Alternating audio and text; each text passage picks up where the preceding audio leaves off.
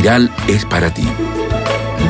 Un podcast con reflexiones y entrevistas sobre la creatividad y cultura. Lee, escribe y crea. Junto a Karen Kodner.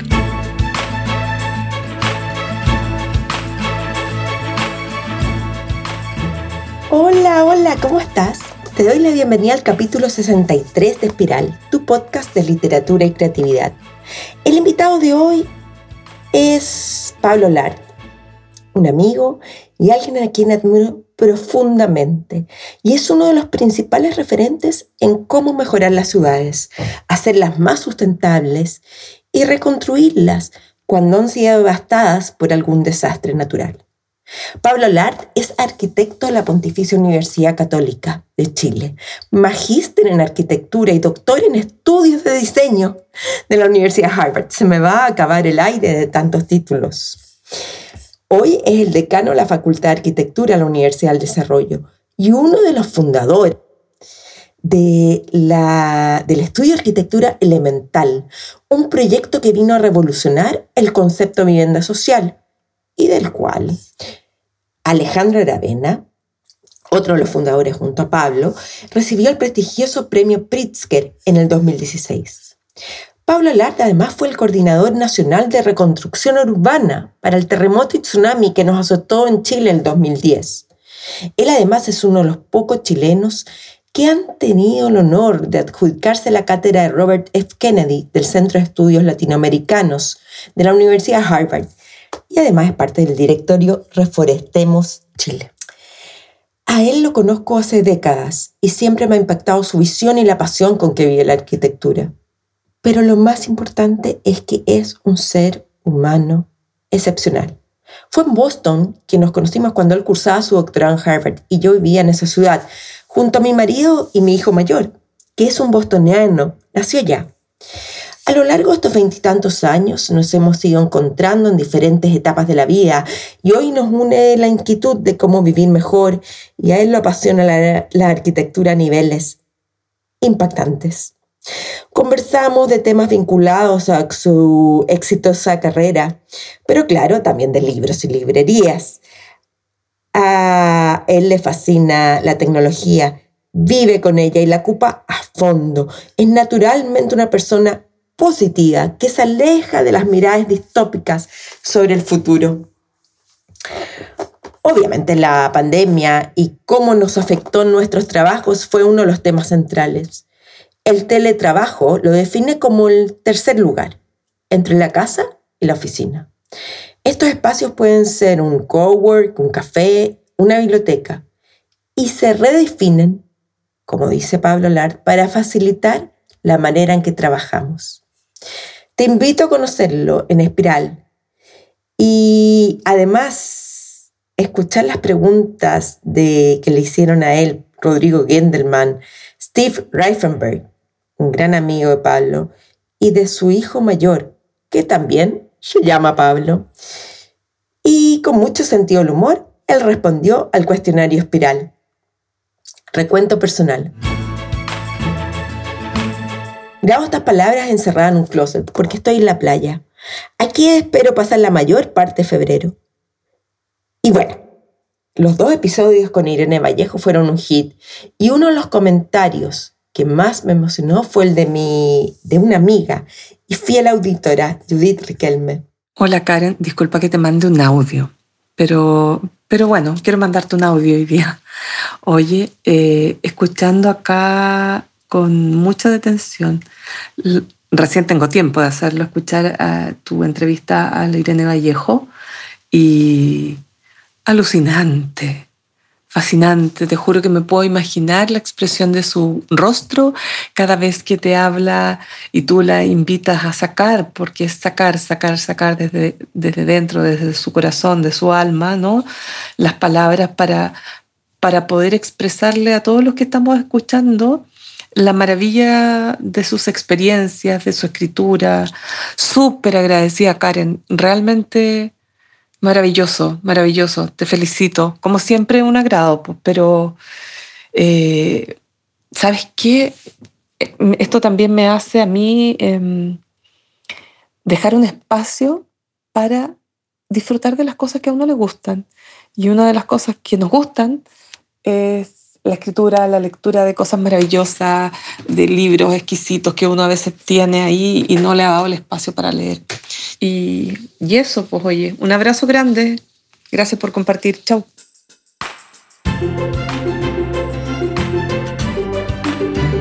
Aunque me cueste creerlo, ya estoy delineando los talleres de lectura y creación literaria que voy a dictar el primer semestre de este año 2022.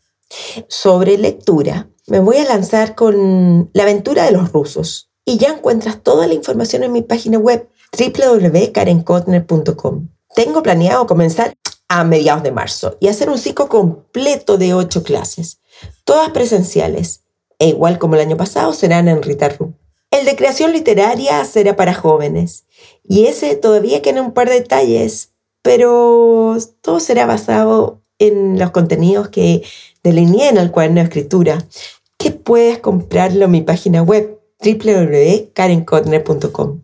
Bueno, una gran novedad, que sea para mí, es que pasé a una nueva etapa con la novela y ahora está en manos de una editora profesional y con ello, durante por lo menos la primera mitad del semestre estaré en revisión y relectura. Además, estoy participando en un taller de lectura sobre Jorge Luis Borges, todos estos lunes de febrero. Borges siempre ha sido un autor que me ha cautivado, pero que me cuesta mucho leer consistentemente. De ahí que me inscribí y lo dicta una profesora argentina que se llama Soledad Arienza, que trabaja en conjunto con la escritora Cecilia Maugeri. ¿Celebras el Día de los Enamorados? Yo nunca le he dado mucha importancia, pero igual me gusta ver cómo algunos lo hacen. Me acuerdo que para mis papás era una fecha de regalos y celebración. Ahora te invito a escuchar la conversación con Pablo Alar, que pasa por ser un hombre enamorado profundamente de su señora. Hola Pablo, ¿cómo estás? Muy bien, Karen, encantado de estar acá en Espiral, un honor poder conversar contigo. El honor es mío ¿Y qué estabas haciendo antes de conectarte al Zoom? Uy, varias cosas. Estamos acá, bueno, yo soy decano de la Facultad de Arquitectura y Arte de la Universidad del Desarrollo y estamos en pleno proceso de matrículas, así que corriendo de un lado para otro, viendo cuántos alumnos han matriculado, de los convocados, cuántos quedan por, por matricularse, así que es una semana bien intensa para nosotros, pero muy bonita. ¿Cuántos alumnos entran por año? En arquitectura en Santiago, aproximadamente 160. En Concepción, aproximadamente 50. Eh, esta es una facultad que ha crecido. Yo soy decano hace 10 años y el año pasado cumplimos 30 años. O sea, yo he tenido el privilegio de, ser testigo, digamos, del crecimiento de la facultad en, un tercio de su historia. Y, y, tenemos en total cerca de mil alumnos y cerca de 150, 200 profesores.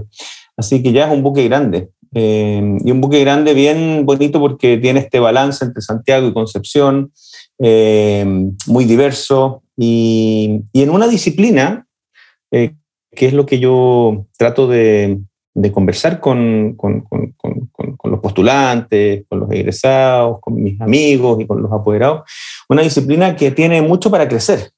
Por lo tanto, ese, ese susto de que, oye, que que si la economía se contrae va a haber poca pega para los arquitectos o, con la transformación tecnológica, qué va a pasar con la arquitectura, etcétera. Eh, la verdad es que es todo lo contrario, es un campo profesional que se expande y se amplía cada vez más y, y lleno de oportunidades. Así que contento con una facultad grande que se consolida y que además crece en complejidad también. Porque no solamente está el pregrado, está el posgrado, está también la investigación, etcétera porque aparte de ejecutar, te gusta pensar cómo evolucionan las ciudades. ¿Has pensado cuál va a ser el rol de las bibliotecas aquí a 50 años? ¿Van a existir o las vamos a tener que renombrar? ¿O estamos a puertas de verlas morir? No, no, yo creo que eh, así como la, radio no ha muerto, el cine no ha muerto, eh, el libro no ha muerto, eh, las bibliotecas tampoco.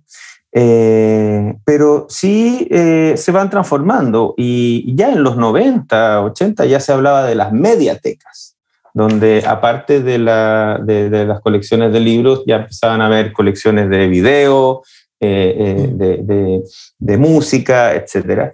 Y, y, yo creo que al final, independiente de cómo se llame, yo creo que cada barrio, cada institución, eh, necesita tener un espacio físico que no solo sea el repositorio, porque para eso están los servidores en alguna isla, en no sé dónde, eh, que no solo sea un repositorio, sino que también sea un lugar eh, para generar esas conexiones azarosas que se dan y accidentales que se dan entre información, intereses, expresiones culturales y, y donde precisamente se produce la evolución de las ideas del pensamiento eh, y, del arte y la cultura. O sea, yo creo que em, siempre va a ser bueno em, que hayan libros, eh, que hayan eh, acceso a data, que haya acceso a artes visuales,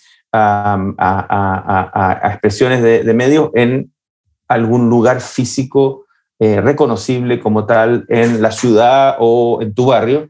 Y en ese sentido, eh, llámalo biblioteca, llámalo ciber, o sea, café literario, como en Providencia, que lamentablemente todavía no se han podido recuperar después del vandalismo del 18 de octubre, pero, pero, pero que finalmente van evolucionando. y, Así como también las librerías. Uno podría decir las librerías van a seguir existiendo. Obviamente las plataformas digitales como Amazon, etcétera, han hecho mucho daño. Uno ahora va a la librería, se toma un café, ojea el libro y después lo encarga por Amazon para no andar acarreándolo, eh, que es pecado mortal, porque los libreros, ¿verdad?, a uno lo odian.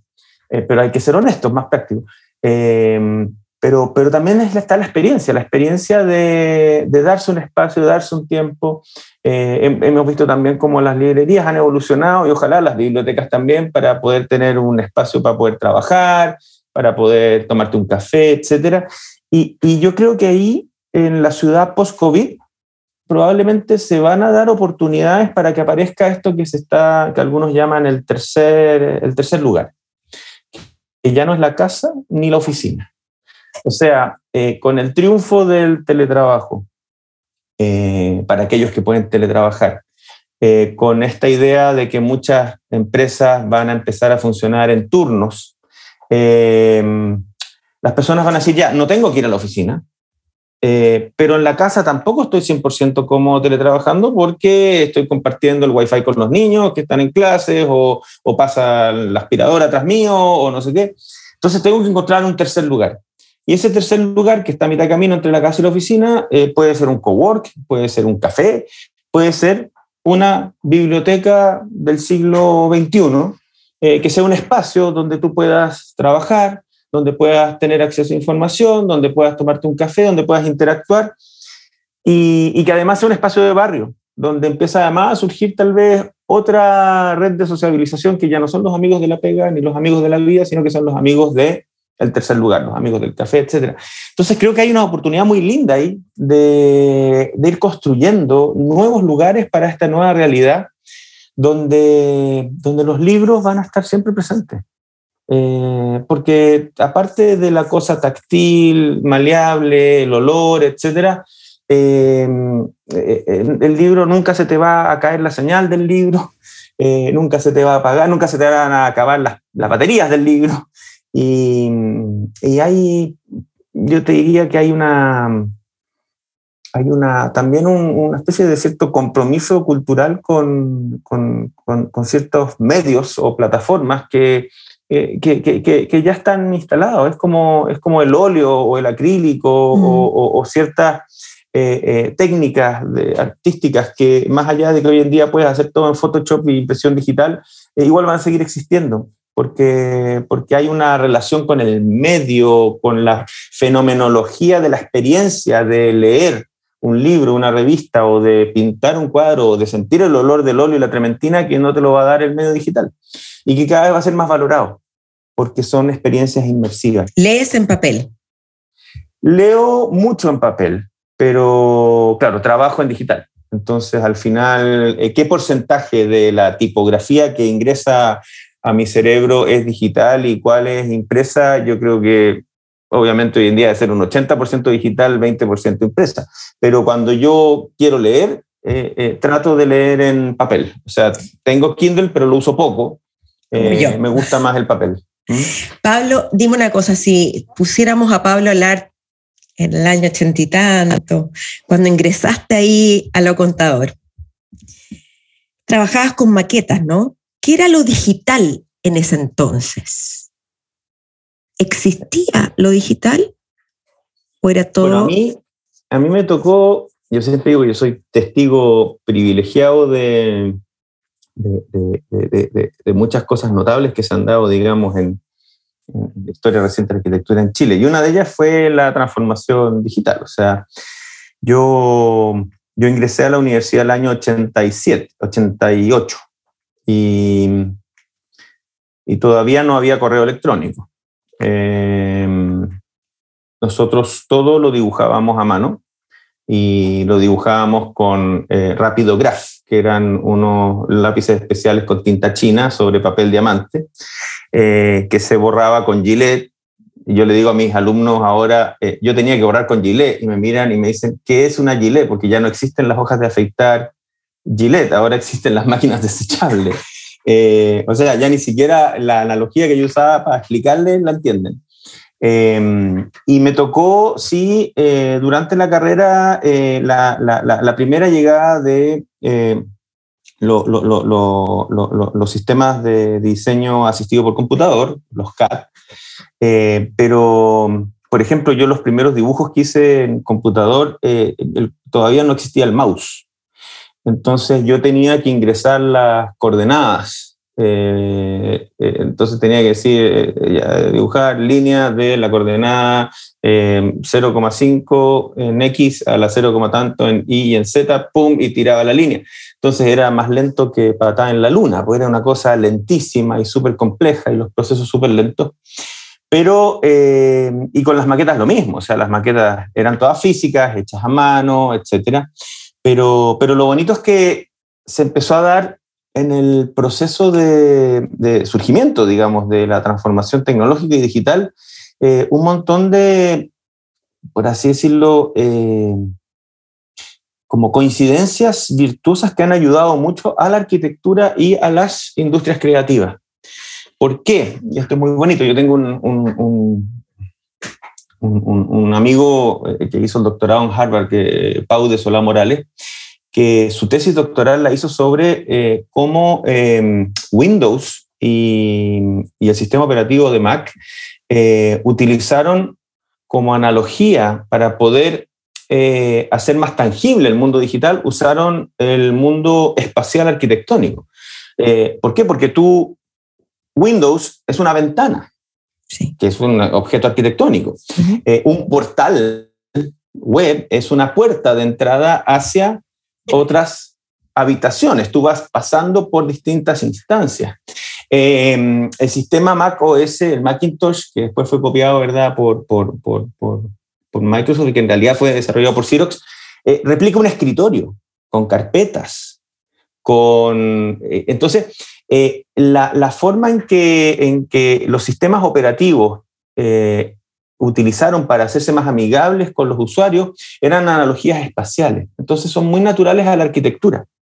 Eh, ¿Por qué? Porque finalmente son espacios virtuales, pero que tienen una relación con los recorridos, con la jerarquía de los espacios, con eh, eh, espacios más funcionales, espacios servidos, etc. Entonces es muy parecida a la arquitectura. El mundo digital conceptualmente es muy parecido a la arquitectura. De eh, eh, eh, a mí mm. cuando me toca estar en reuniones con ingenieros de, IBM o de Google, en su tarjeta dice Data Engineer, Data Architect o, no sé qué, y luego diría arquitecto, no, es que yo hago la arquitectura de la, del algoritmo, de la programación. arquitectura. Entonces, se, dio muy, muy, muy natural la relación entre la transformación tecnológica digital y, los conceptos arquitectónicos de espacio, secuencia, eh, jerarquía, etc.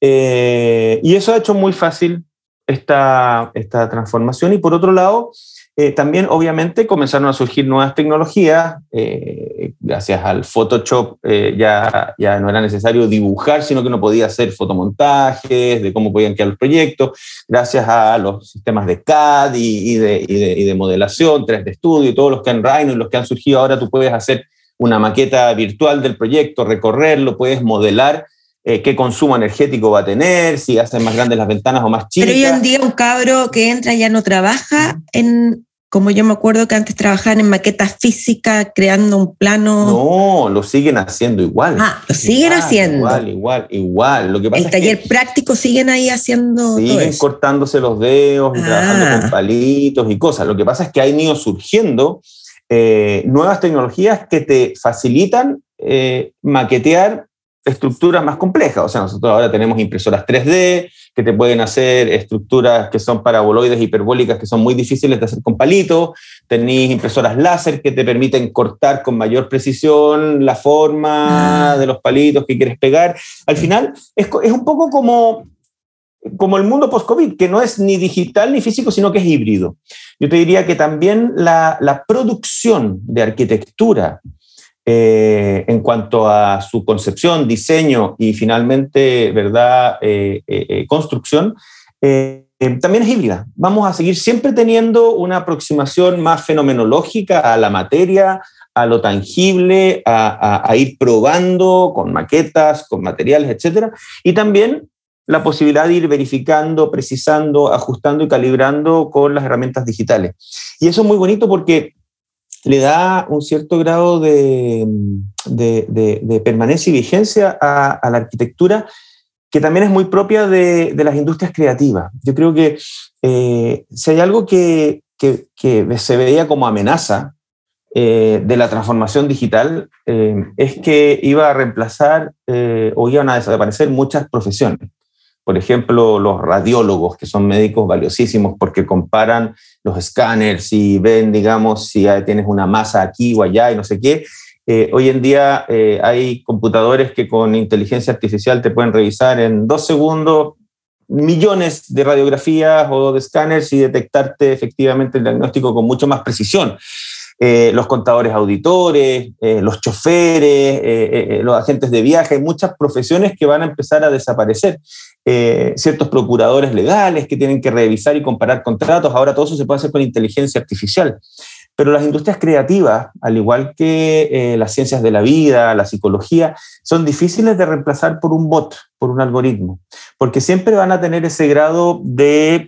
Eh, tienen un cierto grado de certeza, porque hay que construirlos, porque hay que vivirlos, porque hay especificaciones técnicas, pero siempre tienen ese aspecto creativo de eh, de, la experiencia, de lo tangible, de lo táctil, de la belleza, que, no lo va a reemplazar un robot. Entonces, eh, en ese equilibrio, en esa hibridización, eh, yo creo que la arquitectura, junto con el diseño, la ingeniería, las artes, son disciplinas que se ven potenciadas más que amenazadas por la transformación digital, pero nunca vamos a dejar atrás tampoco un poco lo que hablábamos antes con los libros, nunca vamos a dejar tampoco de reconocer que, nuestro origen está en eh, tocar la vida de las personas, acoger y, darle, eh, darle hogar a las actividades de las personas y eso es una experiencia física, sensorial, que nunca va a poder ser reemplazada por lo digital. ¿y tú conoces lo que es el metaverso? A ver, que así que lo conozco y no, no, no, pero eh, has leído, un, me imagino que sabes un poquito. Mira, estamos todos alerta, estamos todos interesados eh, eh, y, obviamente es probablemente la próxima gran transformación que se viene. Si nos puedes explicar en palabras sencillas ¿Qué es esto que es metaverso, que incluso es poético, digamos? Mira, eh, a, mí me tocó entrar a este tema del metaverso eh, precisamente por, por, un tema disciplinar y es que eh, otra de las grandes aportes que ha hecho la transformación tecnológica y digital a, la arquitectura, al urbanismo, etcétera, es el surgimiento de los sistemas de información geográfica. ¿Qué son los sistemas de información geográfica? Básicamente, la posibilidad de territorializar en un mapa data o información de múltiples fuentes y origen. Me explico. yo sé que este programa es grabado en audio, pero atrás mío hay un mapa de Santiago que tiene manchas de colores y esas manchas de colores eh, corresponden a los grupos socioeconómicos predominantes por manzana. O sea, yo tengo un mapa que es un dibujo, digamos, del territorio, una representación del territorio, pero que tiene además agregado una capa de información y es los grupos eh, socioeconómicos predominantes por manzana, por lo tanto, donde vive la gente ABC1, C2, C3, etc. Eso es una metadata. ¿Por qué? Porque en el fondo es, yo tengo un mapa que tiene una data extra que si yo le hago clic me la representa en ese lugar. Y eh, cuando yo estaba en Estados Unidos y estaba haciendo mi, máster y mi doctorado y empezamos a meternos en el sistema de información geográfica, se hablaba de la metadata. ¿Qué era la metadata? Era básicamente que si yo tengo un mapa eh, y yo pinchaba, no tengo idea ya, yo pinchaba ya aquí en Providencia con Lion, y, en ese mapa pinchaba y me surgía toda la metadata. Entonces decía, ya, aquí viven tantas personas, eh, aquí la norma permite tal altura, aquí en este punto, eh, no tengo idea, el número de accidentes de tránsito es tal, la congestión es tal, es toda la, la data que está detrás de esa representación física que era el mapa.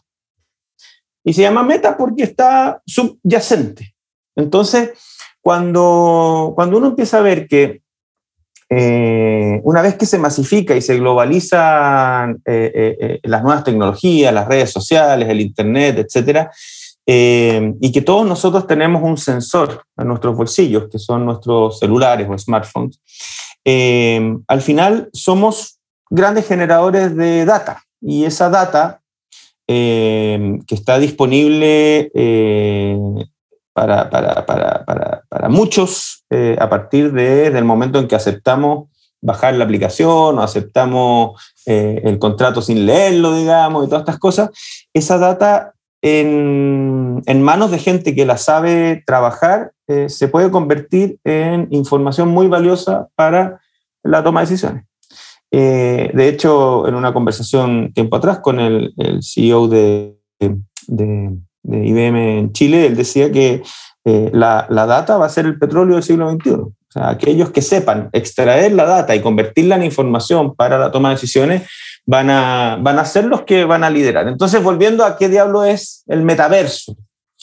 El metaverso es em, la capacidad que están desarrollando algunas empresas de tecnología, particularmente bueno, Meta, ex Facebook o, o Alphabet, Google o otras más, de eh, captar, ordenar, procesar a través de inteligencia artificial, machine learning, etcétera, toda esa multiplicidad de, data que existe dando vuelta y eh, representarla eh, de forma tal que te permita tener experiencias o acceder a bienes o servicios virtuales que satisfagan tus necesidades.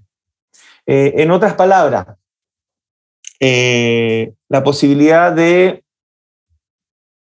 de trasladarme a, a, un lugar virtual donde eh, pueda yo tener esta conversación contigo eh, y al mismo tiempo estar en un ambiente grato. la verdad es que es, es, es, es infinita la, la, la, potencia que tiene, digamos, esta cosa del metaverso.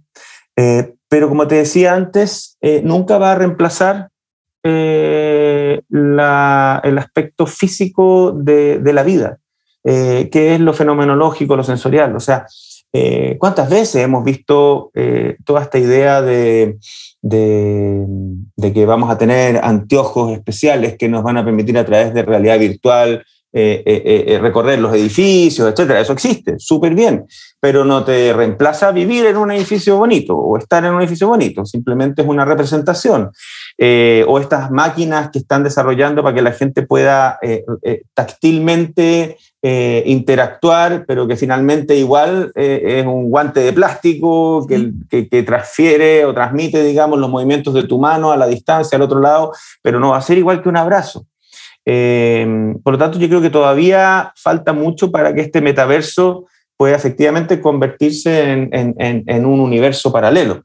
Ahora, de que vamos a llegar eventualmente a ello, sí, pero eso ya depende más de las neurociencias y de, cómo eh, a partir de, de, la otra empresa de Elon Musk, que está instalando chips eh, con, con, neuroterminales en los cerebros y cosas, pueda empezar a, a estimularse, digamos, eh, la, la, la, la, experiencia más fenomenológica y sensorial ya de manera más, más, más real. Pero hasta ahora son, son representaciones. Son, o sea, este, no, es un poco como yo me acuerdo en los 80, los 90, que estaba este juego de los Sims, que eran una familia que vivía en una ciudad, o Sim City, que estuviera armando una ciudad, y era como eh, un poco lo mismo, pero, pero claro, con, con, con, mucho más información, mucho más data y, y sobre todo eh, mucho más poder. Claro, eh, la diferencia es que nosotros somos los personajes principales y no unas caricaturas.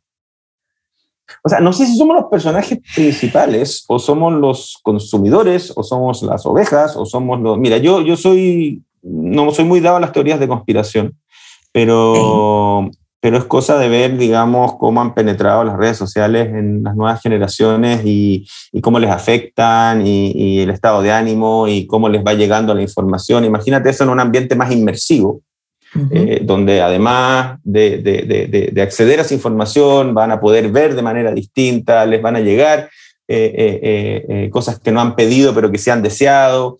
va a ser bien, bien interesante. Bien no te da susto, no le tienes temor. No, para nada. Para el contrario, me produce una curiosidad enorme y, y, creo que además abre un montón de, oportunidades y de, y de, y de, y de, y de posibilidades para la humanidad enormes, enormes, enormes. ¿Mm? Varias veces te has referido a lo que son las ciudades circulares. Logro imaginarme el concepto, pero no, no, no sé si estoy en lo correcto. no, es que sean ciudades redondas, partamos para nuestros auditores, no, no, no es eso. Eh, y tiene que ver con, con, con, con, el concepto de la economía circular que es un concepto que eh, viene desarrollado de hace unos años ya por eh, William McDonald y otras personas que, que plantean que, que, ya no basta con enfrentar eh, los desafíos del cambio climático a través del el reciclaje, la reducción o la reutilización, sino que hay que tratar de encontrar lo que ellos llaman el upcycle, ¿Por qué? Porque básicamente el reciclaje lo que hace molecularmente es te agarra una botella de plástico, te la muele, te la derrite y te la convierte en un plato plástico en su segunda vida y después ese plato plástico se muele, se derrite, se convierte en una banca, en una plaza que está hecha con componentes plásticos y después ya se degrada y, y no hay caso. Y ellos hablan del upcycle, de ver cómo eh, un producto o un objeto tal vez puede tener en una segunda vida, eh, no necesariamente ir degradándose molecular y, físicamente, sino que ganando valor. Y como, por ejemplo, una botella plástica PET puede, en, después de ser upcyclada, eh, convertirse en un textil de alta gama para una zapatilla tecnológica. Entonces, de una botella pasaste a ser una zapatilla Nike de mucho más valor, etcétera, y, que al mismo tiempo, digamos, eh, utilizas muchas botellas para esa zapatilla y por lo tanto vas reduciendo eh, la, huella de esa botella, etc. Eh, eso, de ahí surge entonces esta idea de, de, la cuna a la cuna, o sea, que los productos una vez que nacen vuelvan a nacer y no vayan muriendo. Y de ahí entonces viene esta idea de la circularidad, de ver qué procesos, más allá de los productos o de los, excedentes de ciertos procesos, eh, donde se pueden encontrar sinergias entre distintas funciones urbanas. Y, ahí se empieza a dar esta cosa de la circularidad. Y te voy a poner un ejemplo. Eh, de, ciertos ejemplos de, circularidad que ya se están dando en Chile. Eh, la caca. Santiago desde hace 20 años está con un plan de, eh, de, un plan maestro, digamos, de, de, infraestructura sanitaria que derivó en la construcción de varias plantas de tratamiento de agua servida, la más grande de Latinoamérica en La Farfana, en, en Maipú, y es una planta gigantesca donde va la caca de casi todos nosotros y es procesada, ¿verdad? Y finalmente esa agua se entrega limpia al río Mapocho Maipo, se puede regar, lechuga, etcétera, y los lodos se trasladan a otro lugar y perfecto el agua. Entonces las aguas servidas son tratadas. Pero ¿qué pasó? Que eh, ese tratamiento y esos lodos generaban olores. ¿Por qué? Porque eh, eh, las aguas servidas vienen con fermentación y generan gas, gas metano, no sé qué gas, y los vecinos de la farfana comenzaron a alegar por los olores cuando cambiaba el viento, y de repente alguien se da cuenta que esos olores son biogás, y deciden generar una tecnología para ponerle una especie de carpa encima de esta cuestión y capturar todo ese biogás, procesarlo y convertirlo en gas combustible para la ciudad. Y hoy en día, cerca de 10.000 hogares de Maipú eh, cocinan, se calefaccionan y se bañan con agua caliente proveniente de biogás capturado por la planta de tratamiento de aguas servidas. Entonces, lo que era un, un, excedente negativo, lo que era un desperdicio, eh, que además genera problemas, hoy en día reemplaza la necesidad de traer combustibles fósiles, baja la huella de carbono, sale más barato y se empieza a dejar esta circularidad donde lo que era el desperdicio de una actividad se, se, convierte en el input o en el insumo para otra. Y si vamos así buscando oportunidades de circularidad, eventualmente hacemos que se reduzca la huella de carbono en la ciudad, que se reduzcan los conflictos, por así decirlo, porque ya la gente no está molesta por tener una planta de tratamiento de agua, y, y, se empieza a producir esta simbiosis, esta simbiosis urbana. Y, y, hay muchas ciudades en el mundo que están tratando de encontrar esta simbiosis. Por ejemplo, en Constitución, acá en Chile, la, la planta de, de, celulosa Arauco, que está en pleno Constitución, eh, tiene, ¿verdad?, en, su línea de producción genera un montón de vapor y resulta que después del, del, tsunami se reconstruyó todo el borde fluvial del río Maule y se hizo una piscina pública y esa piscina pública se calefacciona con el excedente de calor de la planta de eh, Forestal Arauco. A esto me gustaría, cuando sueño en una ciudad, esta es la que Santiago o cualquier ciudad de Chile debería aspirar. Ay, es difícil porque tiene que ver con, con muchos factores, no solamente eh, factores físicos o, o, o, arquitectónicos, sino que también emocionales y, y culturales. Eh, y, también modelo de qué, porque hay ciudades que son modelo de eficiencia en, la en proveer servicios, otras que son modelo en, en, mm. todo lo que es la cultura, el patrimonio, otras que son modelos desde el punto de vista de la integración social eh, o, o, en el tamaño. Pero, pero si yo te cambio la, la, la, la pregunta a una respuesta, ¿en qué ciudad me gustaría vivir? Eh, probar vivir. Eh, me encantaría vivir en Copenhague. Eh, no, la conozco, me fascina, he leído mucho, creo que es una ciudad muy interesante, pero no la he vivido. Que creo que es una ciudad que tiene un muy buen balance entre tamaño, diversidad, infraestructura, calidad de vida, etc. Me gustaría probar esa. ¿Y ves posible poder probarla? Difícil, porque no, no, no hablo muy bien danés. Y no, pero tengo, tengo contactos, tengo amigos, pero la verdad es que mi lugar está acá en Chile. ¿sí? Eh, a ver, ¿a qué te voy a mentir, eh, Karen? Nosotros, como familia, hemos vivido más de un tercio de nuestra vida, digamos, eh, eh, eh fuera de Chile, en, en, ciudades maravillosas, pero yo todavía siento que mi lugar está acá en Santiago. Eh, Santiago es una ciudad gloriosa y con una cantidad de oportunidades enormes, oportunidades de mejora gigantesca. Eh, no, me dificulto poder dejar de vivir en Santiago. Cuando estás no es inserto ideal. en el smog, cuando estás inserto en, en, los meses de invierno, que es oscura, sucia, contaminada. Más ganas me dan de, de buscar soluciones para que, para que no siga siendo mm. así. Y de mm. hecho, para allá vamos. ¿eh? Yo, creo que, yo creo que lo que vamos a vivir en los próximos años con la descarbonización de la matriz energética de nuestro país va, va, va, a generar un cambio radical, radical, radical, radical. O sea, a mí me tocó, me tocó estar en el, en, en el, en el comité eh, de, de, la nueva política energética nacional y, y, los compromisos que se vienen son, son impresionantes. O sea, realmente... Eh, de, de aquí al 2050, eh, va a cambiar mucho eh, el tema de la contaminación ambiental en Chile. Tú eres un gran, una gran voz en el tema de reforestación. Eh, tuviste vinculado a un proyecto en la Patagonia también. ¿Cuándo, de dónde nace esta inquietud con una visión más ecologista? ¿Cuándo la ecología comenzó a ser parte de tus prioridades? Mira, eh, es no es que no es que uno no es que uno se ponga como porque eres director eh, de Reforestemos Chile sí, yo soy yo soy yo soy eh, director de la Fundación Reforestemos eh, a ver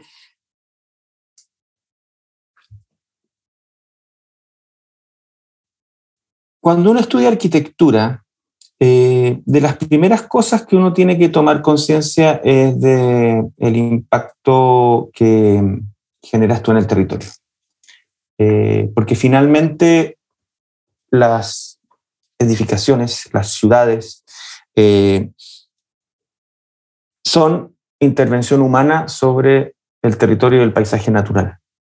Y, por eso yo digo que eh, el rol del arquitecto tiene que ser muy, muy sensible a mediar entre el medio ambiente natural y el medio ambiente construido para que se dé en armonía.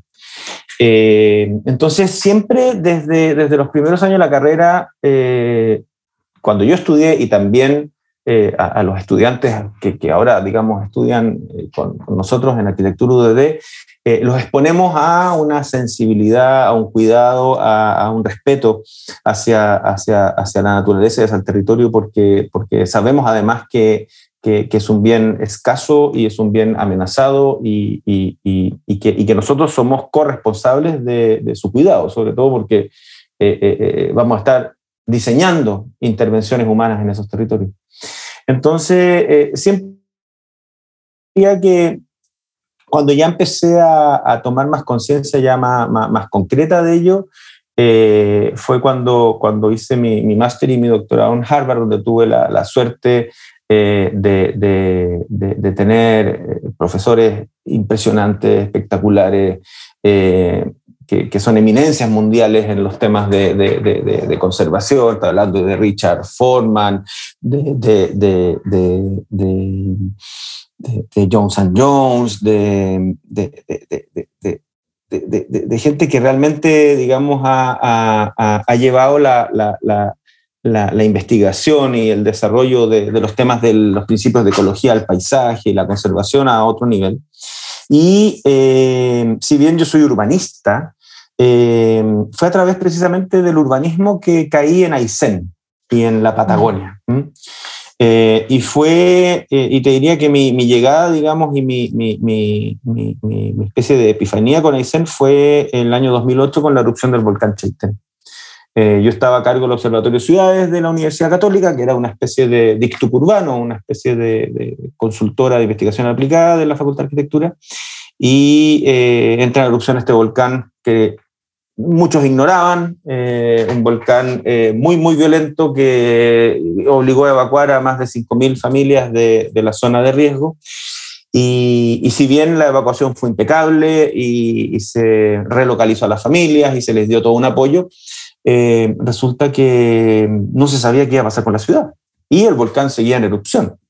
Entonces ahí es donde nosotros, por intermedio de de las autoridades de la universidad, etcétera, finalmente eh, somos convocados para coordinar y liderar una fuerza de tarea para evaluar escenarios de reconstrucción o relocalización de Chaitén eh, posterior a la, a erupción. Ahí comencé a viajar yo a Palena, he comenzado a viajar no solo a Chaitén, sino que también a visitar las distintas localidades donde habían sido eh, eh, por así decirlo, eh, trasladadas las familias, Palena, Villa Santa Lucía, La Junta, Futaleufú, Caleta Gonzalo, y ahí me enamoré de, de la Patagonia chilena.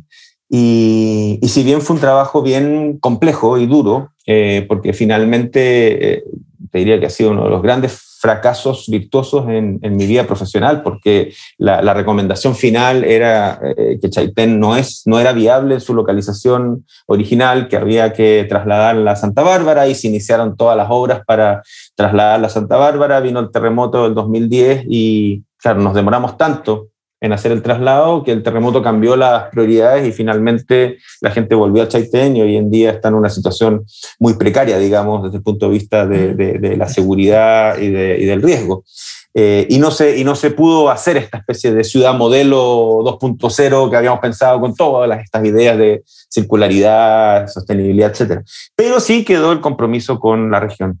Y ahí justo me tocó conocer a, un visionario que es Warren Adams, eh, un, conservacionista norteamericano que, que, tenía un modelo eh, distinto al de Tompkins y de, y de, estos grandes filántropos, porque él, si bien tenía muchos recursos, no era tan millonario como Tompkins, por lo tanto no podía comprarse solo grandes territorios. Y, y lo que hizo él fue armar una iniciativa que se llama, se llama Patagonia Sur, que en el fondo eh, toma control sobre ciertos ecosistemas, un valle, un lago o un predio grande, y genera un modelo de conservación rentable. Un modelo de conservación rentable, que es lo que dice en el fondo, ok, vamos a comprar este valle, Valle California, en Palena, por ejemplo, y vamos a hacer un plan de conservación para mantenerlo y preservarlo en el tiempo. ¿Pero con qué plata? Entonces ahí es donde se busca, a través de eh, un, un, análisis eh, de los usos mejores y más rentables, eh, la posibilidad de que un porcentaje de ese terreno, un 10%, eh, se reserve para usos turísticos. Espérame, que se cortó justo la comunicación.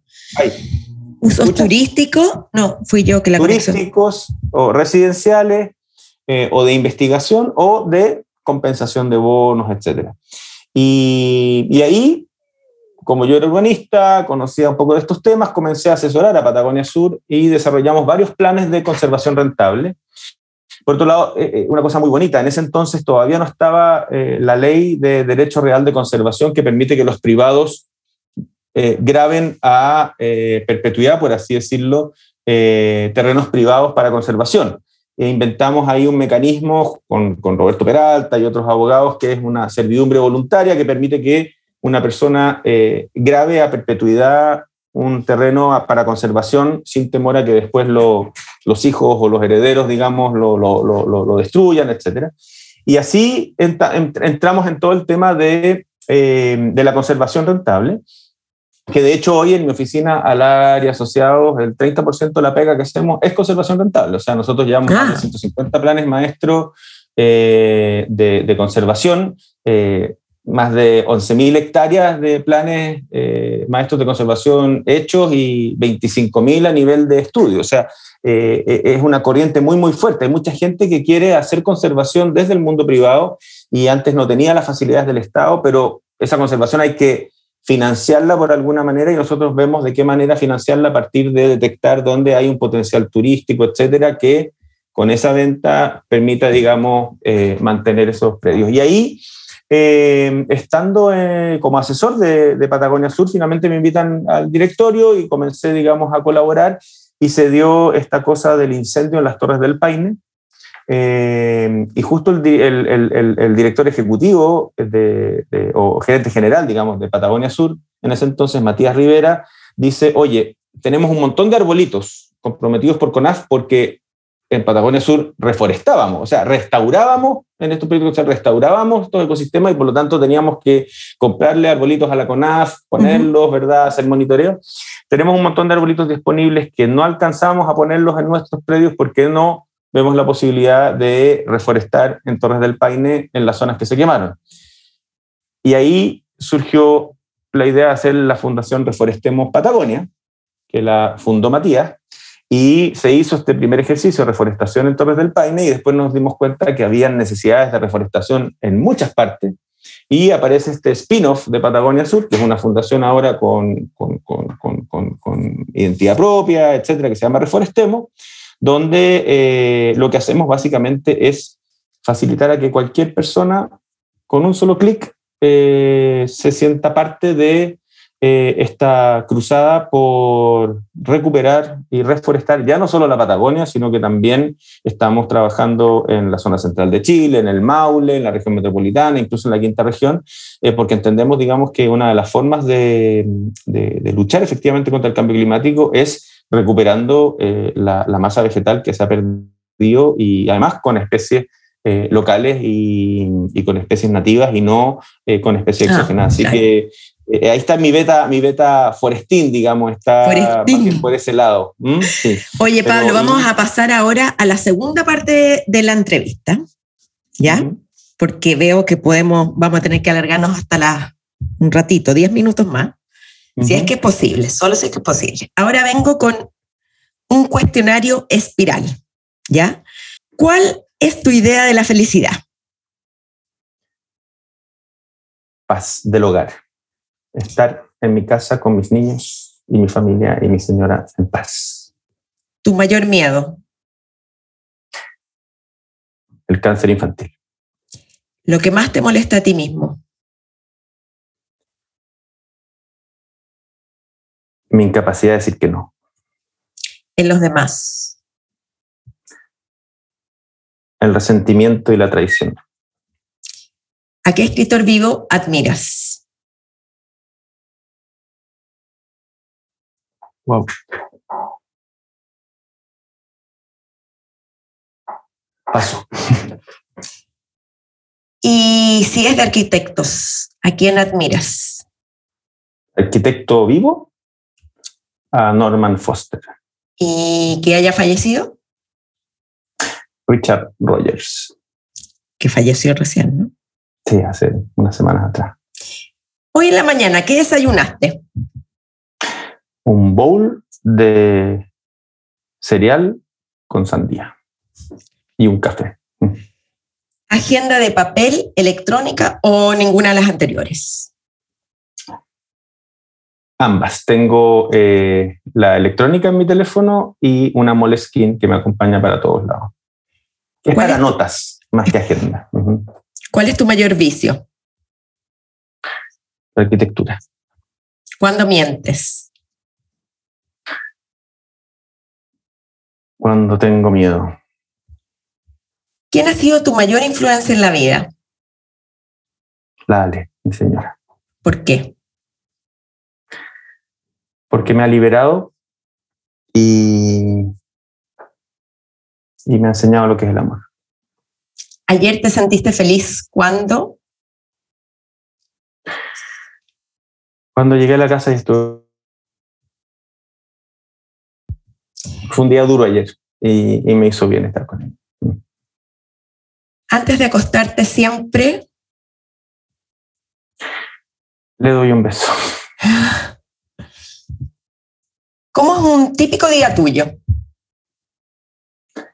A ver, mis días son bien atípicos. No tengo eh, mucha rutina, pero bueno, por lo general me levanto eh, a las 7, 7 y media, eh, trato de hojear el diario tomando el desayuno y de ahí me voy a la universidad por lo general. Eh, en la universidad planifico el día, tengo varias reuniones, antes eran físicas, ahora en Zoom. Me movía mucho, ahora me muevo menos, pero y trato de pasar por la oficina también al menos unas tres veces a la semana, cuando físicamente, digamos. Y, y regreso a la casa entre siete y media y ocho para poder estar con la familia y dar algún espacio también para el ejercicio y, y, distraerme un poco. Pero es una jornada laboral como todas, pero muy intensa, pero muy diversa. Así, todos los días son distintos, bien poco rutinaria. ¿Té, café o agua? Café, adicto. ¿Azúcar endulzante o nada? Endulzante y mucho, lo que no es muy sano. Cerveza, blanco, tinto, champán o bebida. Bebida. Instagram, Facebook o Twitter. Twitter. ¿Lo que más te inspira? La belleza. Theo Jansen es. Un genio. Un genio. Mm, es. Eh, Eh, para los que no lo conocen, es un escultor que hace escultura cinética eh, impresionante. Mm. Eh, ¿Ir a un concierto de Godzilla con tu hijo? una experiencia memorable, que hasta el día de hoy la atesoramos. ¿Has sentido odio? Me cuesta. Me cuesta. ¿Te hace enojar? ¿Qué me hace enojar? Eh, la, mentira, la traición, el, resentimiento. ¿Selfies? Pocas. Solo familiares y no las publico mucho. ¿Qué es lo más extravagante que has hecho?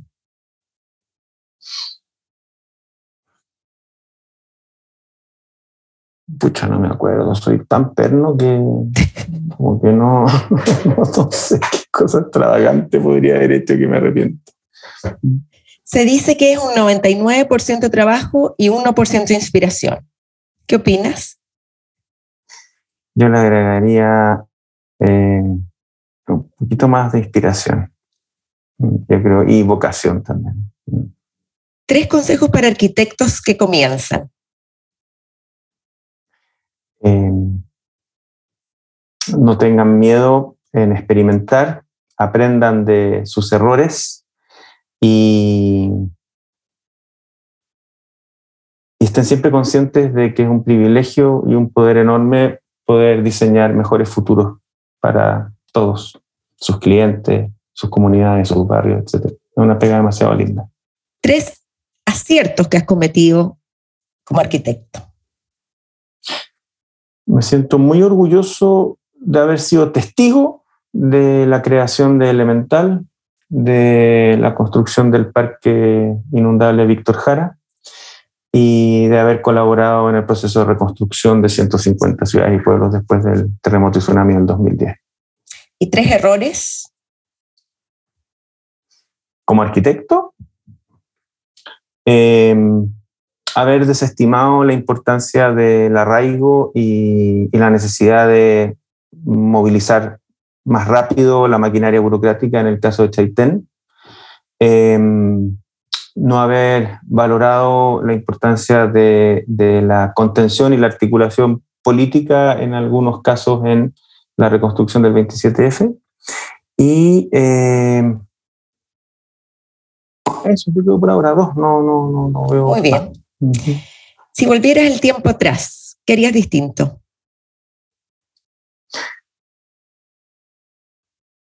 en mi vida, tal vez habría aprovechado una oportunidad que se me dio de trabajar en Nueva York y que la desechamos para viajar cuando éramos jóvenes con la Ale. Eh, el viaje fue alucinante, eh, pero claro, no puedo decir que viví en New York y puede haber sido una experiencia alucinante haber vivido y trabajado en New York, pero esa es una como arrepentimiento chico, no, no es tan grave. No, no es muy grave. ¿Cómo te relajas? Eh, leyendo sobre arquitectura, eh, estando con mis hijos y con la Ale. Eh, la verdad es que no soy muy exigente. Y ahora último hemos aprendido a, a, ver series, lo que es muy entretenido ah. también. Pero acompañado, no solo. ¿Tienes un hobby? La arquitectura. ¿Dios, meditación o nada? Dios siempre, tratando de aprender a meditar. ¿Fama, dinero o ambas?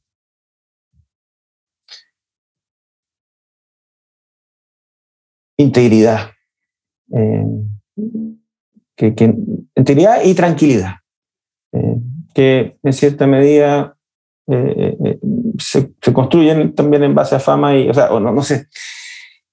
Más que ser famoso, me, a mí me, me enorgullece y me tranquiliza que la gente me tenga bien, eh, o sea, tener prestigio, pero un prestigio ganado, no comprado.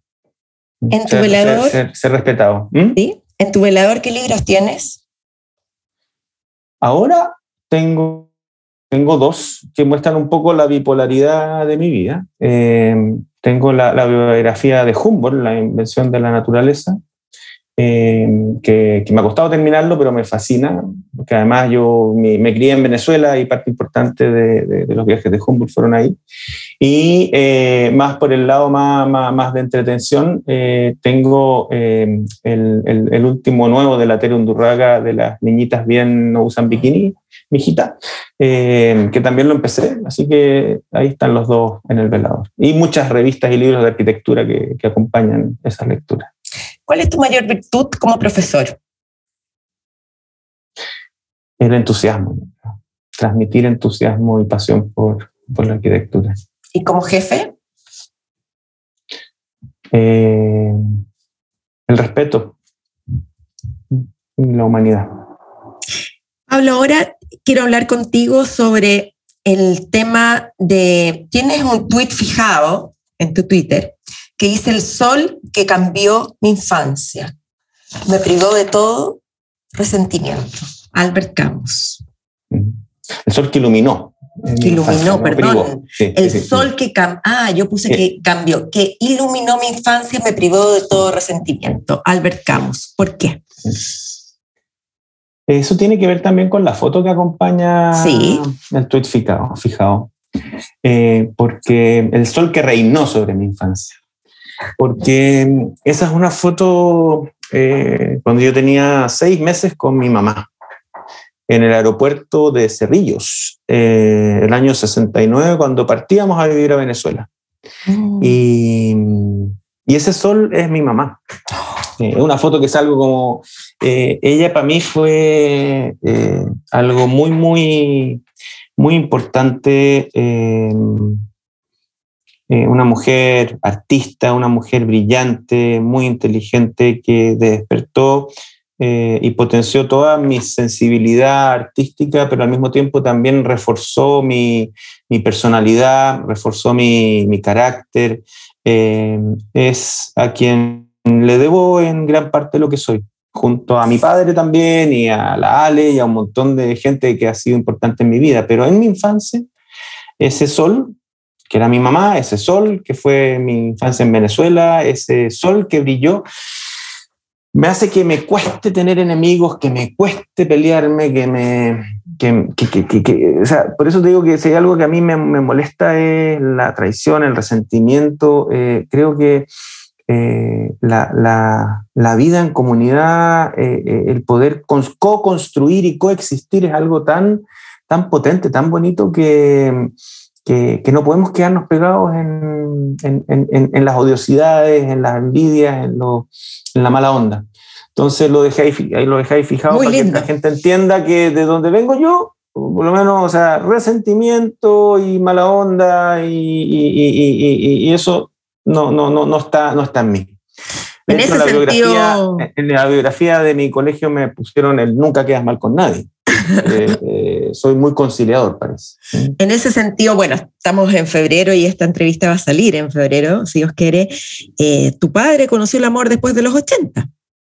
Así es, increíble. Mi madre la, la foto de Twitter, digamos, falleció hace cinco años y, y mi padre y ella eran súper unidos y todos estábamos preocupados de que el papá, digamos, se iba a, quedar solito, iba a bajonearse, pero sacó una resiliencia enorme, vino el coronavirus y, y el encierro y, y, siguió aperrando. Y de repente aparece una mujer maravillosa en su vida, la Teresita Vergara, que es eh, un complemento perfecto para esta etapa de su vida distinta a mi madre, por lo tanto no compite, es completamente distinta. Y, fue un flechazo inmensamente enamorados y se casaron ahora en noviembre pasado a los 83 años de casó mi papá y, están felices. Eh, o sea, es como un renacer de mi padre, lo que nos tiene a todos muy, muy agradecidos y contentos y obviamente también eh, eh, atentos a que, a, que estos años que tengan juntos sean sean años de, pura felicidad y, y, los puedan vivir juntos y en paz. Así que sí, es increíble que, que tu papá se case a los 83 años, pero ha sido todo muy lindo. Pablo, nosotros nos conocimos en Boston, veintitantos años. Yo justamente conocí, te conocí con un mapa atrás de Santiago, creo que me quedé impactada. pero no era un mapa tan bonito como, no, era lindo, pero era no, es más bonito, el que tengo acá es más, es más bonito, pero era un mapa, si mal no recuerdo, de el, los sistemas, el sistema de locomoción de transporte en Santiago o no, algo así. No, no, no, era un mapa de, era el mapa de las calles de Santiago, como el que había en la guía de teléfonos antes de que existiera Waze, eh, pero grande, desplegado entero. Eran las comunas eh, las calles y por eso salían las principales avenidas, etcétera, y también salía el metro, por eso, claro. Pero era, era el mapa oficial de Santiago del Instituto Geográfico Militar de ese entonces, que era una sábana de dos por dos metros. ¿Y dónde quedó ese mapa? Uy, eh, como, como yo, lo terminé donando a la biblioteca de, de, la Facultad de Arquitectura de Harvard porque ah. llevármelo de vuelta a Chile en una tontera y es un mapa que les podía servir a ellos, así que me imagino que debe estar por ahí en algún cajón. Sí, pero no me lo traje dentro, dentro de las cosas que yo te conoció, un hombre inteligentísimo, trabajador. Y uno de los aspectos que me llama la atención de tu personalidad es la empatía y la capacidad de comprender el dolor ajeno. Has vivido episodios difíciles en tu vida, pero dentro de esos episodios también me llama la atención cómo tuviste que enfrentarte en Chaitén, con el terremoto, con el dolor. Y ahí contabas en una entrevista en Capital cuánto sufriste y engordaste. Hoy en día, ¿cómo canalizas el dolor ajeno? ¿Cómo eres capaz de enfrentar el dolor? ¿Has aprendido algo? Wow.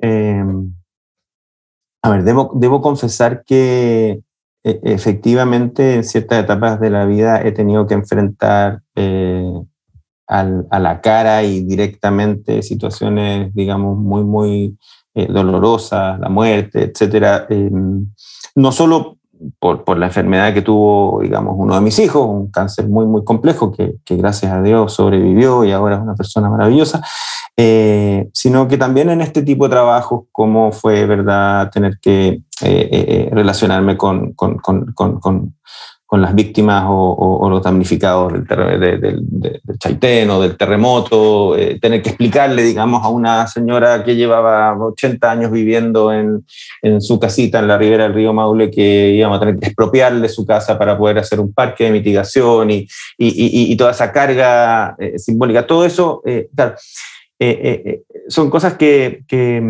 que, afectan y que, así como los médicos son capaces de desconectarse del dolor de sus pacientes y llegan a la casa y pueden tener una vida normal, eh, claro, yo no estaba preparado para ello y eso efectivamente me, me, fue generando, además de el estrés de la pega, porque no era solamente lidiar con el dolor de la gente, era la presión de sacar adelante el plan de reconstrucción, era eh, las zancadillas políticas que nos hacían, era la complejidad de la pega, eran muchas cosas. Eh, claro, me, me, me, terminaron psicomatizando y la ansiedad y el sobrepeso y un montón de, problemas que, que, después, digamos, pude tratar y estuve, siempre digo la broma, estuve dos años reconstruyendo el país y cuatro años reconstruyendo mi vida después. Pero, pero se logra, se logra. ¿Lo volverías a hacer? No sé si tenga la energía. Eh, sí ayudaría, pero no sé si tenga la energía para estar recorriendo el país. Fueron, años bien intensos, o sea, cinco días a la semana en terreno.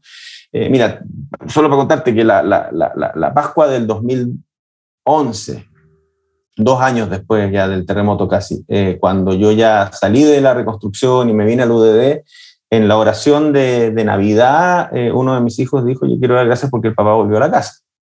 O sea, durante todos esos dos años no me vieron. Estaba saltando de, dichato a constitución, de constitución a peyúgue, o sea, por todos lados.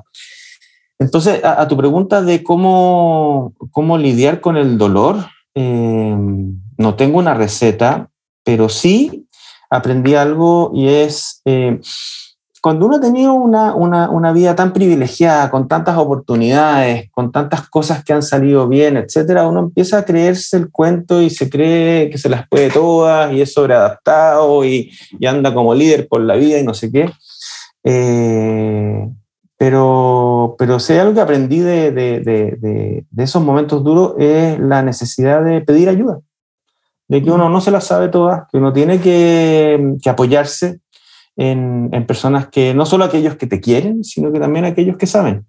Y, y, y, para mí, que nunca creí en, en, en, el psicoanálisis o en, o en, o en, o en, o en el psiquiatra y cosas así, eh, haber podido tener ayuda en esos momentos eh, me ha servido mucho para ir, digamos, después manejando eh, situaciones de estrés, situaciones de complejidad y, y, y, creo que también es un acto de humildad, decir que uno no se las puede todas y que, y que hay que pedir ayuda y ayuda a, a quienes saben. Así que te diría que mi forma de lidiar con el dolor y el estrés es a través de eh, la contención y el, el amor filial de, de, mi familia, digamos, de la Ale y los niños. Y cuando, cuando ya requiere, por así decirlo, una mayor intervención de mi psiquiatra y, y psicólogo. Uh -huh. Pablo, eh, nos queda la última parte del segmento que son preguntas de gente que te conoce. Pero ah. antes de eso, eh, me acuerdo que una época tuviste que dejar Twitter, nada más ni nada menos tienes 26 mil seguidores. Uh -huh. ¿Por qué? Porque, como le pasa a mucha gente, de repente eh, entre el ego, el interés, eh, estar arriba de la pelota, estar en todas las discusiones, eh, te empieza a consumir, a consumir, a consumir, y al final estaba todo el día mirando la pantallita y me estaba perdiendo cosas maravillosas que estaban pasando frente a mis ojos, que tenían que ver con la familia, con los niños, con la vida. Y, y, y la Ale fue la que me... La Ale es mi cable a tierra. Y me la Ale... Eh, bájate, bájate del pony, eh, Atina, y, y, dije, ya, ok, para que veas, me voy a salir de Twitter por un tiempo. Y fue alucinante, o sea, fue realmente, o sea, volví a sentir el olor de los damascos y escuchar a los pajaritos y darme cuenta de que había un mundo maravilloso allá afuera que me estaba perdiendo por estar peleando con gente que ni conozco. Eh, ¿Pero por qué volviste entonces? Que, ¿Mm? ¿Por qué volviste? Es que vol sí, pero es que volví a, en otra parada. Eh, uh -huh. Yo ahora eh, lo uso para informarme, eh, retuiteo eh, aquellas cosas que me parecen, o le pongo like a aquellas cosas que me parecen, y yo escribo muy poco. Y evito meterme en peleas. Ya no me meto en peleas. O sea, ¿Ah? Aprendí. Aprendí, sí, aprendí. Supongo que aprendí. ¿Mm? Sí. Bueno, aquí ahora vamos a ir con preguntas de tres personas. ¿Ya? Ahí va. Hola Pablo, ¿cómo te va? Te saludo desde la calle el lugar donde me gusta estar, por eso hay ruido de autos, de buses, de transporte público, temas que a ti te interesan mucho.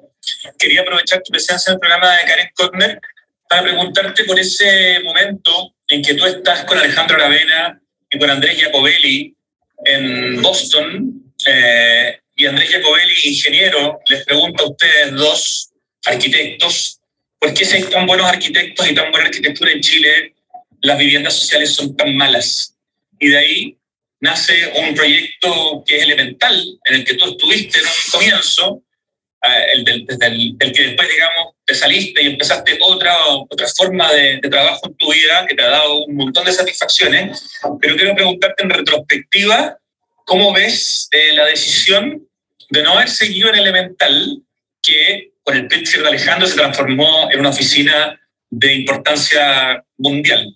Eh, yo sé que tú siempre hablas maravillas de ello, pero quería preguntarte un poco tu visión como en retrospectiva de haber sido parte de ese proyecto y haber dejado de ser parte de ese proyecto. Eso, un gran abrazo y cariños a Karen. Viste, ahí teníamos a Rodrigo Gendelman. Wow, vaya pregunta, eso da como para pa una entrevista. Entera. Pero vas a tener que eh, dosificar. No, mira, yo te decía en un momento que yo, yo me siento testigo privilegiado de, de ciertos momentos cruciales de, de, de, la arquitectura chilena del último tiempo, por, para, no, para no subirse tanto arriba al pony. Pero, y uno de ellos precisamente fue haber estado en los orígenes de Elemental. Eh, fue realmente muy lindo. Eh, tal como dice Rodrigo, coincidió que yo estaba haciendo el doctorado en Harvard y a Alejandro Aravena lo invitan a hacer clases. Y, y, ahí en ese momento también Andrés Jacobelli, que había sido director ejecutivo de Servicio País, estaba haciendo el máster en políticas públicas, éramos muy amigos con, con Andrés, con Alejandro habíamos sido compañeros en la universidad, entonces eh, lo acogimos un poco cuando llegó el profesor visitante. Y Alejandro y yo estábamos alucinando con esto de que habían invitado a un arquitecto joven a hacer clases en Harvard, chileno, entonces decíamos, pucha, la arquitectura chilena está en un momento increíble, eh, Matías Klotz está haciendo cosas después, Sebastián Arraza, Vale Emilian Radich, ahora te invitan a ti Alejandro a Harvard pucha, qué ganas de hacer una exposición en el MoMA sobre la nueva arquitectura chilena, que se sepa, que se cacaree, eh, tenemos que hacer algo.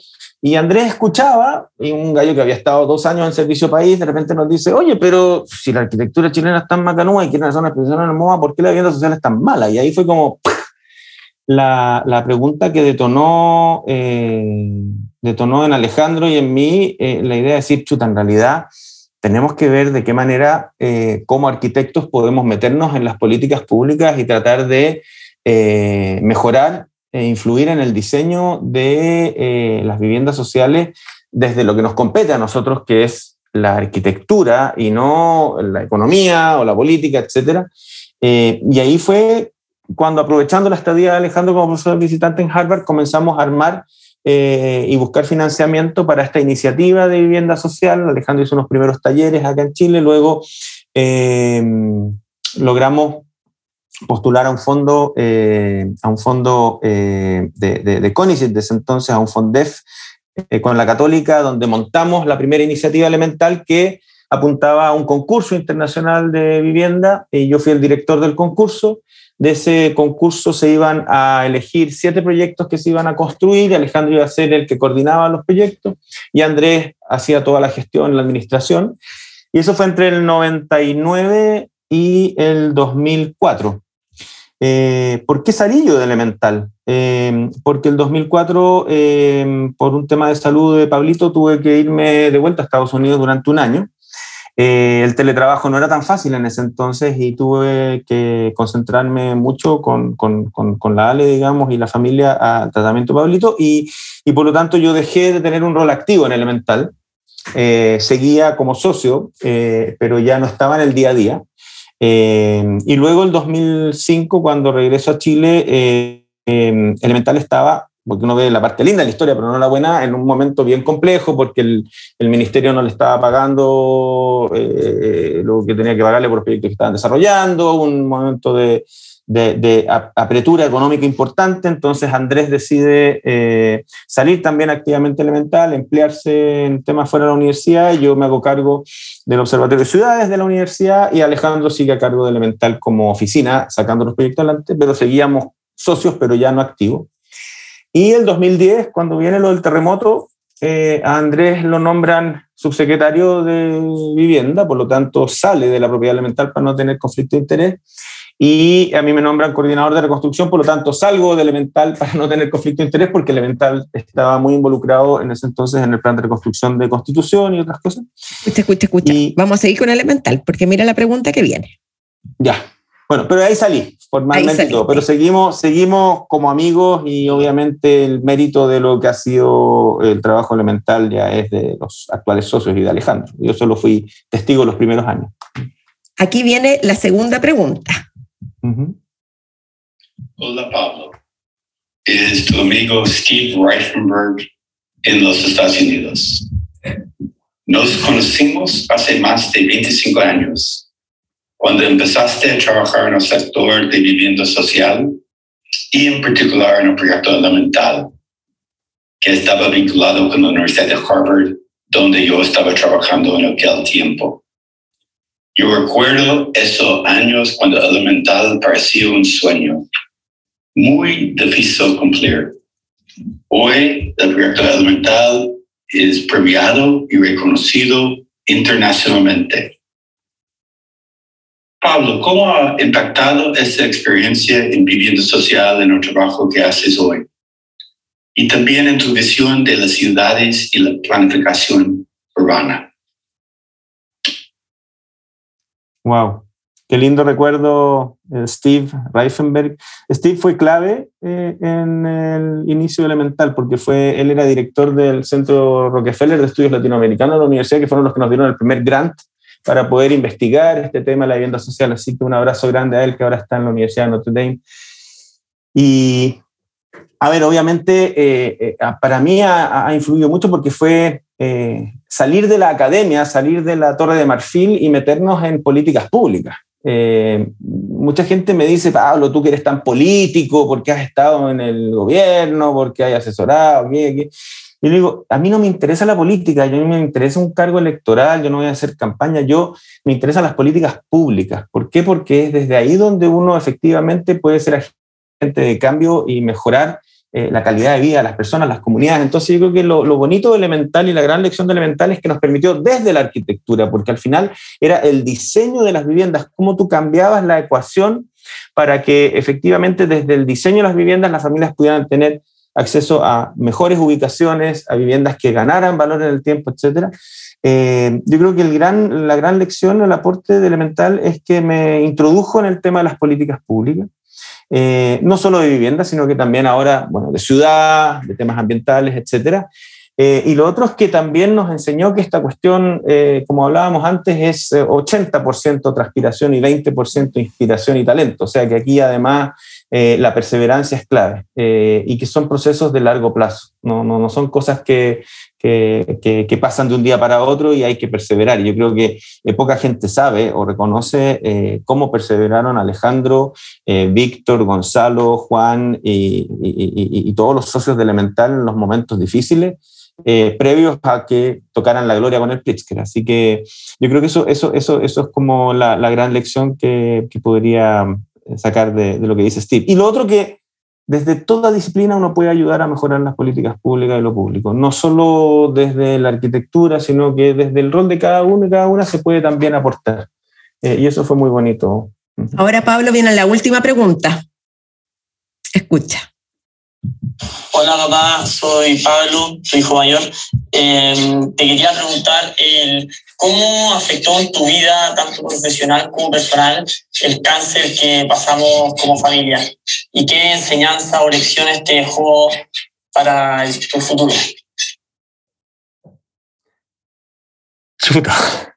Es, yo creo que es, una, es la pregunta fundamental de, de nuestra vida, y digo nuestra como familia. Porque de hecho ayer conversábamos con la Ale a propósito de un amigo muy cercano que lo acaban de diagnosticar, que el cáncer de Pablo es probablemente lo más terrorífico y, y lo peor que, que, le puede pasar a cualquier familia, digamos, que, que, un hijo tuyo tenga un cáncer con seis recurrencias y, y, con un proceso muy complejo.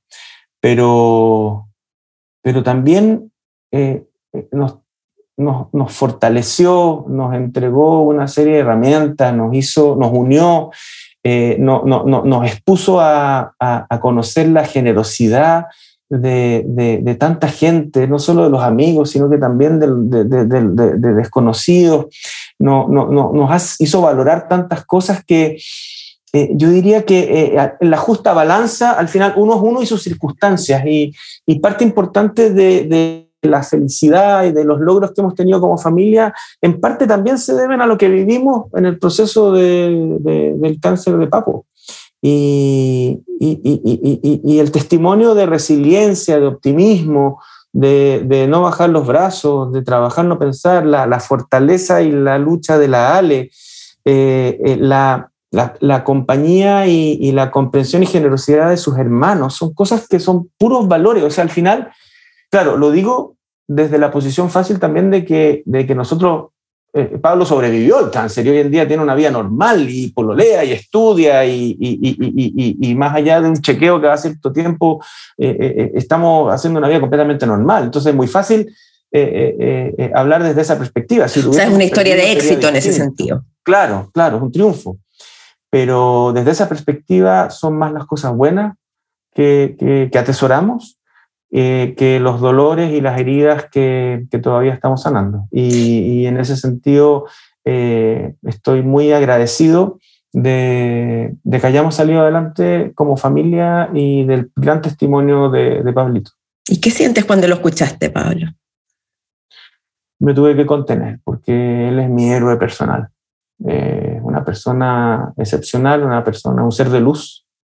Eh, y y me da un poquito de, de, emoción que también tenga la valentía de preguntarme algo así en un espacio como este, porque da cuenta de que él también está consciente de que esto ha sido algo, eh, vaya para la suma, eh, de que ha sido una vida muy linda y muy feliz. Yo estoy muy agradecido de Dios y de la vida porque eh, la verdad es que lo he pasado muy bien. Y, parte de eso tiene que ver con los amigos, las amigas, contigo, con tanta gente. Pablo, ¿y cómo eh, estaba pensando para ir cerrando, pero es una cosa que me... ¿Cómo influye el vínculo con los hermanos? ¿No se da como una cierta rabia hacia el cáncer, de que el cáncer ha robado o ha tenido tanto protagonismo? Son tres hijos y... Sí, gracias a Dios no. Gracias a Dios no, porque eh, ha pasado en distintas etapas de nuestra vida y, y hemos aprendido todos a vivir con él. Eh, o sea, a tal nivel que hoy en día la, la Ale se dedica al cáncer, digamos, es directora de la Fundación Nuestros Hijos, eh, que, que, apoya a, las familias y a los niños y niñas que, que sufren cáncer en Chile hoy día, digamos.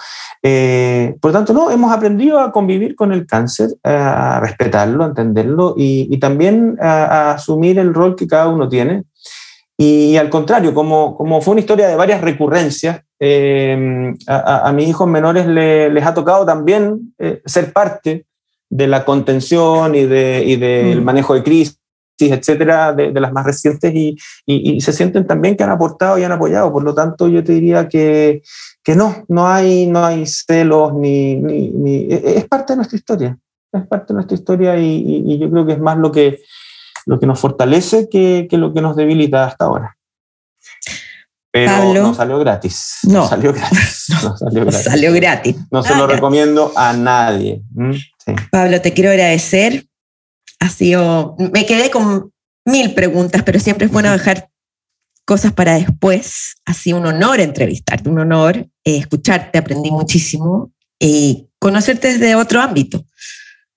No, gracias por gracias. la invitación, no sabía que era tan personal. Eh, perdona si de repente me di muchas vueltas eh, esotéricas con el metaverso. No, para eso estás. Pero, pero, feliz, feliz de conversar. Qué bueno hace conversar y darse el tiempo. Así que espero que la próxima sea con un café en, en presencia física y no meta. ¿Mm? Así Exactamente. Que, Muchas, muchas gracias, Carlos, por la invitación y saludos a todos por allá y a tus auditores. gracias, te pasaste. Gracias, Pablo. Chao. Chao.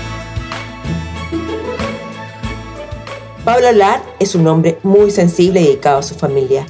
Estas reflexiones sobre la lectura, el concepto de metaverso en arquitectura, las ciudades circulares, la reforestación, sin duda nos dan una nueva mirada a los espacios en los que habitamos. ¿Te gustó el cuestionario espiral? ¿Agregarías otra pregunta? Ojalá me cuentes en mi correo karen.karenconner.com o en la transcripción de este y todos los capítulos Espiral en www.karenkotner.com.